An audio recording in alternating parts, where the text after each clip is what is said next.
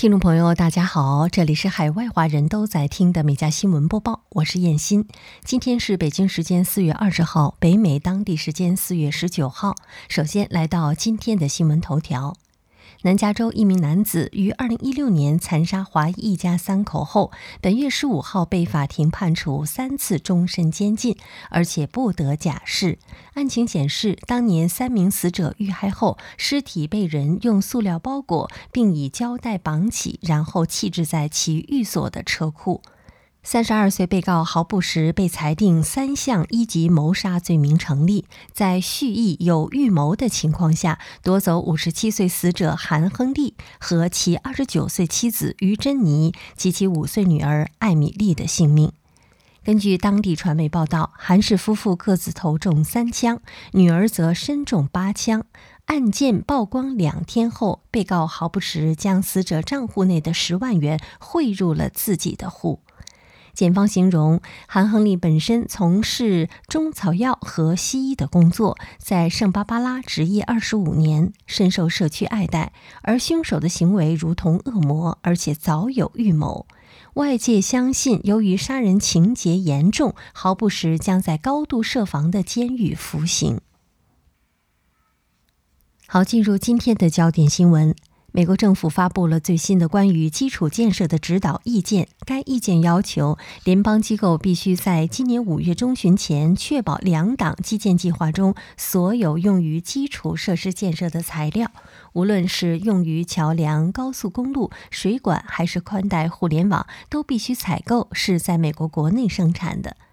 在解释对金属材料“美国制造”的具体定义时，备忘录称，这意味着所有制造过程，从最初的熔炼到涂层的应用，都必须在美国国内完成。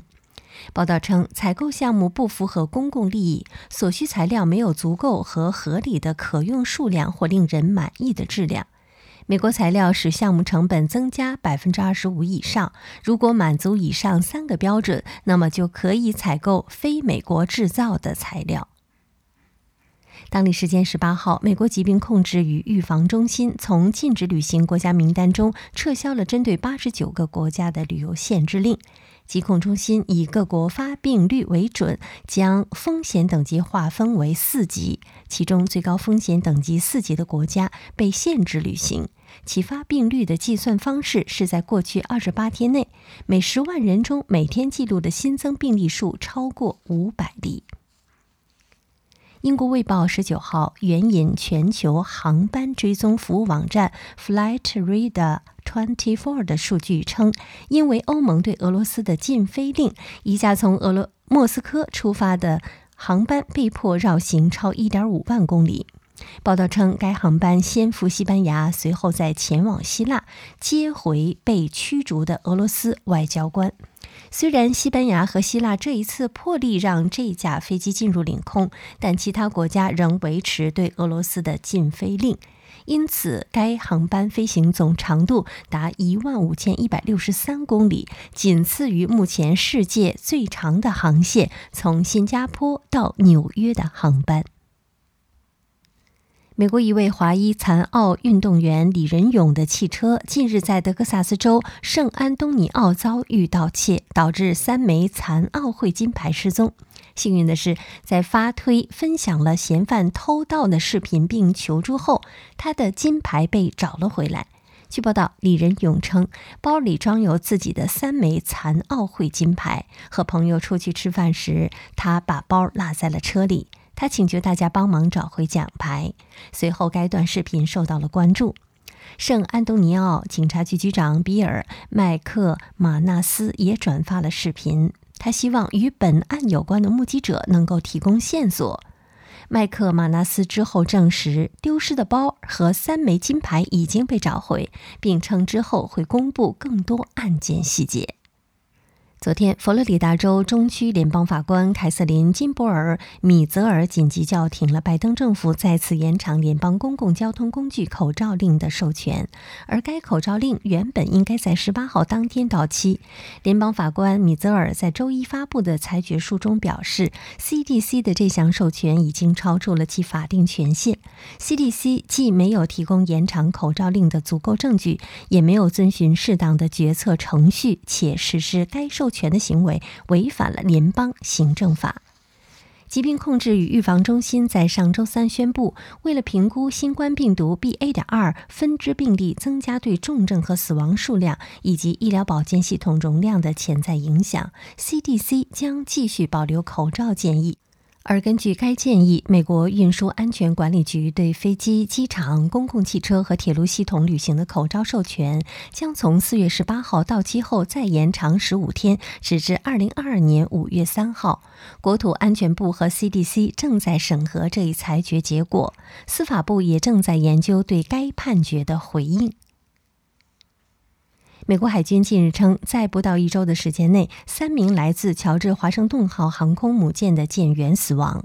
美国海军第七舰队发言人利恩·莫姆森说：“正在调查三起事件，尚无证据表明他们之间存在关联。”据报道，军方九号和十号在基地以外的不同地点发现两名舰员死亡。十五号在乔治华盛顿号上发现一名舰员没有反应，这名舰员随后被宣告死亡。海军方面没有说明这三名舰员的死因，但已安排专业人员登舰，为其他舰员提供短期心理健康服务。此外，海军已确认九号和十号发现的两名舰员身份，分别为零售服务专员和内部通讯电工。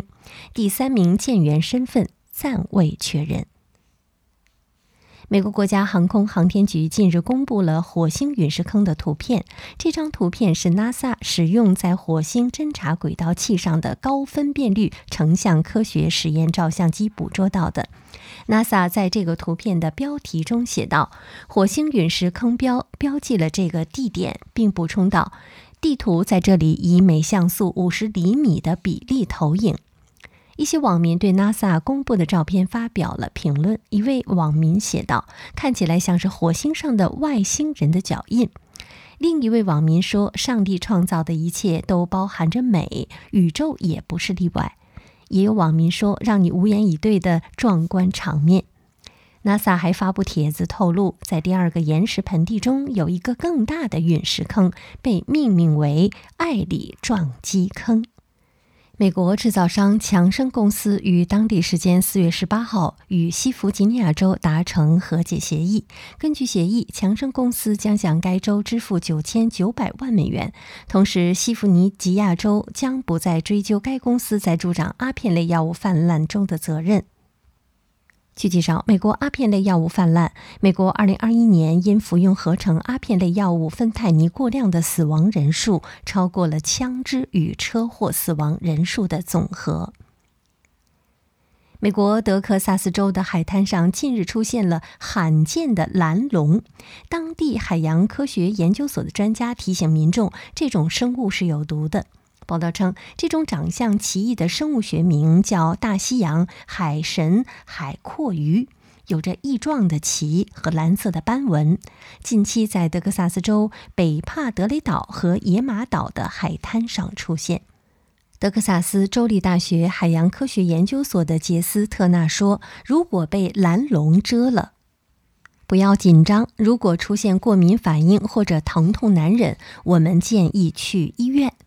据介绍，在这里出现蓝龙是不寻常的，它们更喜欢深水区域。特纳称，最近的洋流和强风可能会把这些海洋生物带到海滩上。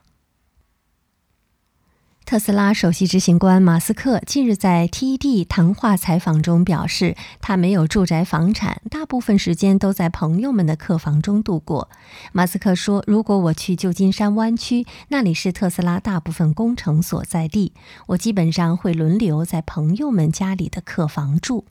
报道称，马斯克还表示，除了使用私人飞机外，他认为自己的个人消费并不高。四月初，马斯克以两千一百九十亿美元的净资产登顶福布斯全球亿万富豪榜。美国密歇根卫生官员和美疾病预防控制中心近日表示，四名密歇根人感染了一种与水貂相关的特殊新冠毒株，这很可能是美国首批已被查明的动物传人新冠病例。这四人分别为一名动物标本师和其妻子，以及两名水貂养殖场的员工。报道称，他们是目前美国唯一一批动物传人病例，但实际上的动物传人病例可能要比已查明的更多，因为美国此前并未积极检测过此类疫情。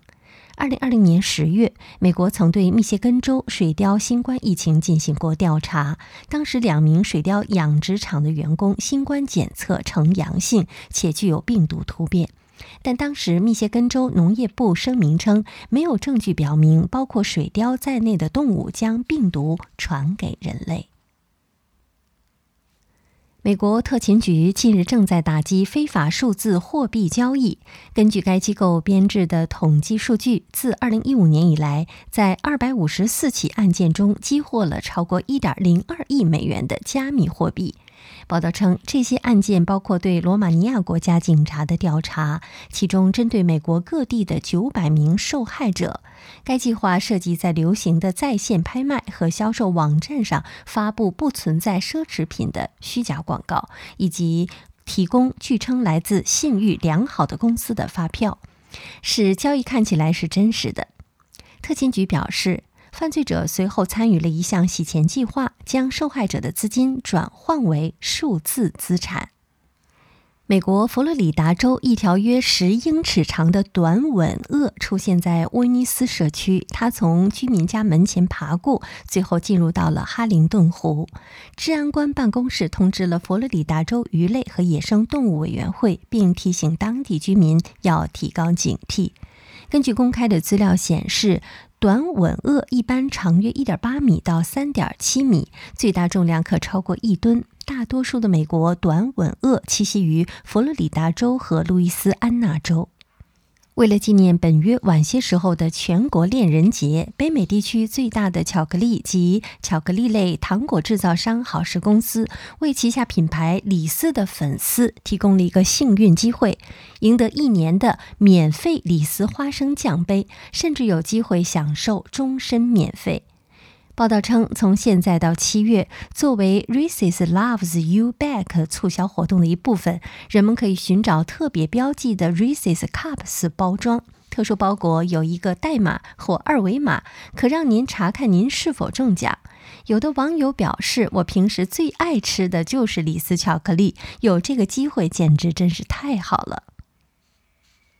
巴西一架载有十二人的飞机近日在飞行旅途中，左侧舱门因故障自动打开，风吹进机舱中，门扶手撞上了左侧的螺旋桨。两名乘客合力将门关上，并一直拉着保持到飞机降落。报道称，两名乘客拉着门坚持了二十分钟，直到飞机降落。据报道，这起事故是由一根支撑电缆断裂造成的。在门扶手撞到螺旋桨之后，飞行员关闭了左侧的引擎，只用一个引擎完成了这次飞行。所幸飞机上没有人员伤亡的报告。据里约热内卢货物与集装箱公司的发言人称，该事件已经报告给国家航空事故调查和预防中心。他还补充道：“该飞机已经维修好，现在已经准备再次飞行。”好，以上就是今天美家新闻播报的全部内容，感谢收听，我们明天再会。